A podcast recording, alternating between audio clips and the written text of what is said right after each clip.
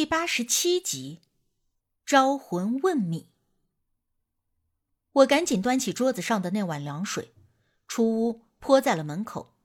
回屋的时候，大姑已经睁开了眼睛，拍着桌子哼哼着唱：“三块板子一层天，拨开乌云见晴天。”清风鬼魂离了木林高官。出马弟子请老仙上身后，不同的老仙上身后就会有不同的要求。比如说，这胡家老仙上了身，一般都会要草卷，也就是要烟抽；而黄家的老仙上身就会要卡拉，那就是要酒喝。而这请鬼仙上身后。就往门外泼一碗凉水就是了。还有，这老仙儿上身后，有的说话，有的呢是唱，还有的是摇头晃脑，又哭又笑。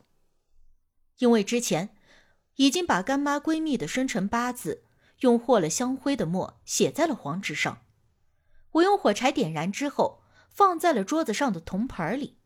没一会儿，那薄薄的一张黄纸就烧成了灰烬。而大姑立刻也就不唱了，她闭着眼端坐在那儿一动不动。我恭敬的开口道：“请老仙儿。”茶人问米。我说完了话，大姑也没有什么反应。干妈拽了拽我的衣服袖子，目光询问我是不是真的能行。我让她别担心，先等着。一般这种时候啊。鬼仙就是走阴去了，有时候很快就能找到要找的人，有的时候会半个多小时也不一定能够找到。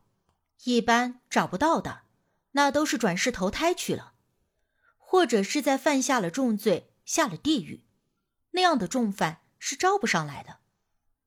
我们等了有十多分钟，我能够明显的感觉到大姑身上散发出来的那种凉飕飕的阴气。我知道，他自从王秀芝的事儿之后，身体就一直不是特别的好，担心时间久了会不会又吃不消。可是好在又等了三五分钟，大姑的手敲了敲桌子，声音粗嘎，还冷冰冰的说：“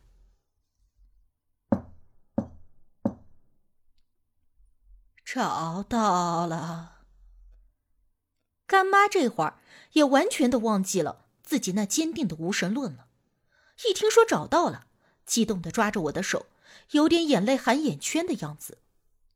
而大姑话音刚落，忽然嗷的一声就哭了上来，那眼泪鼻涕流的，哭得撕心裂肺，那叫一个惨。我赶紧推了干妈一下，干妈，你快问，有啥事儿快问，这个坚持不了太长时间的。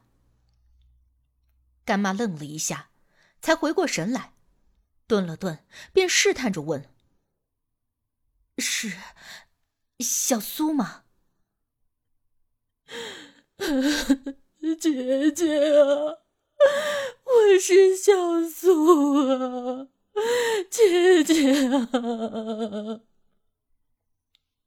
大姑那眼泪鼻涕横流的，抓着干妈的手，用力的点头。哭的嗓子都要哑掉了，大姑这会儿说话已经完全都不是她自己的语调了，就连声音都有些变了。干妈还是有些半信半疑的问了大姑一个问题：“那，你还记得咱们俩最喜欢去的那家西餐厅叫什么吗？”“我记得呀，姐姐。”咱们总去转角西餐厅，总是点上好多我们喜欢吃的。你最爱吃的就是那里的西冷牛排啊，姐姐。你还总说你可以吃下两份儿。大姑抽着鼻涕，絮絮叨叨的说了一通。都是些干妈和闺蜜两个人之间才知道的事儿，而这些话一出，干妈也就确定了，面前的还真就是她的好闺蜜小苏，一下子就抱着大姑哭了起来，那场面别提了。干妈，别哭了，快问正经事儿，时间有限，可别浪费时间。我害怕他们俩哭个没完，再耽误了正事儿。干妈这才想起来，赶紧抹了一把眼泪，也是一抽一抽的问大姑：“小苏啊，你最近是不是总给我托梦啊？我梦见你在摆满了塑料桶的路上，里面装的全是泔水，你一边哭一边吃，这是怎么回事儿？”一听这话，大姑哭的声音更大了。拍着桌子说：“真是后悔死了。”大姑也就是干妈的闺蜜小苏，她说：“确实是她给干妈托的梦。原来干妈和这个闺蜜都是比较喜欢吃，也就是典型的吃货，而且两个人每次去吃饭都会点很多的东西，可是每一次又都吃不完，几乎都是吃一半浪费一半。但是两个人都没有意识到这有什么问题。”只是觉得自己把想吃的食物都吃到了，很开心，很满足，却从来没有考虑过那些被浪费的食物。我都已经快死了三年了，和我一起死的那些人都去投胎了，只有我还在这里不停的吃。因为我要把生前浪费掉的所有食物全部吃掉，才可以去投胎转世。而我这辈子，我这辈子就是浪费的太多了。就算吃完以后投胎，我下辈子也不会有好命啊！说到这里，大姑的眼泪噼里啪啦的，就跟断了线的珠子似的，鼻涕都流到了嘴边。他又说：“我给你托梦，我就是要提醒你呀，姐姐，你可千万不能再浪费了，不然你死了以后会跟我一样遭罪的。”我的，我的已经吃的差不多了，我要帮你吃掉，吃掉你的，这样你死了以后就不用跟我一样了。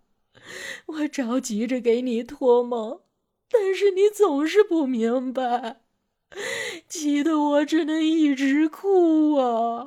哎呀，我一直都在旁边听着，虽然。我从来都没有见过那个干妈的闺蜜，但是听到这些话，我心里已经很不是滋味了。不枉干妈和她是那么亲的闺蜜好友，就连死后都还惦记着干妈，要帮干妈赎罪，还托梦来提醒。干妈自小家境优越，是那种大户人家的书香门第，按照现代的话来说，就是世家名媛。虽然后来嫁给了我干爸。算不上什么大富之家，但是生活依旧过得有滋有味儿，很是滋润。或许是自小的习惯，也从来没有觉得这浪费点食物是什么大不了的事儿。但是啊，有句老话叫做“人在做，天在看”。活着的时候做了什么好事儿，或者是犯了什么坏事儿，老天爷可都有本账，仔仔细细的给记着呢。活着的时候倒是潇洒了，可是死了以后就得慢慢的去还债，而且自己要是还不了，还要后代跟着还。总之呢，就是一句话：善恶终有报，苍天放过谁？干妈听了闺蜜说的这些事儿，承诺她以后再也不敢浪费，一定给小苏阿姨做法事超度，在阳间多做好事，积累功德。好帮着小苏阿姨早日转世轮回，到个好人家。但是大姑摇着头说：“ 我这辈子是没有希望了。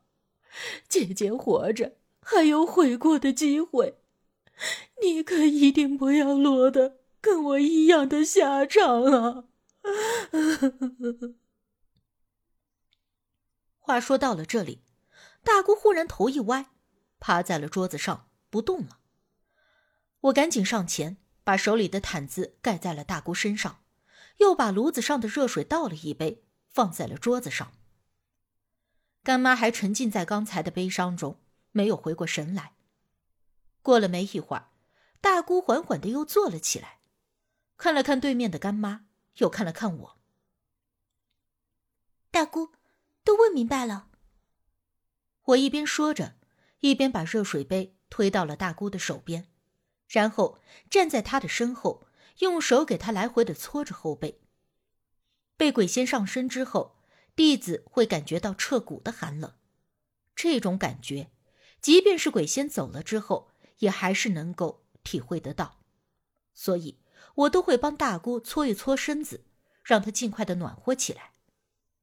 对于不懂的外人来看，这能请到鬼神上身是一件很神奇，甚至还是有点牛逼的事儿。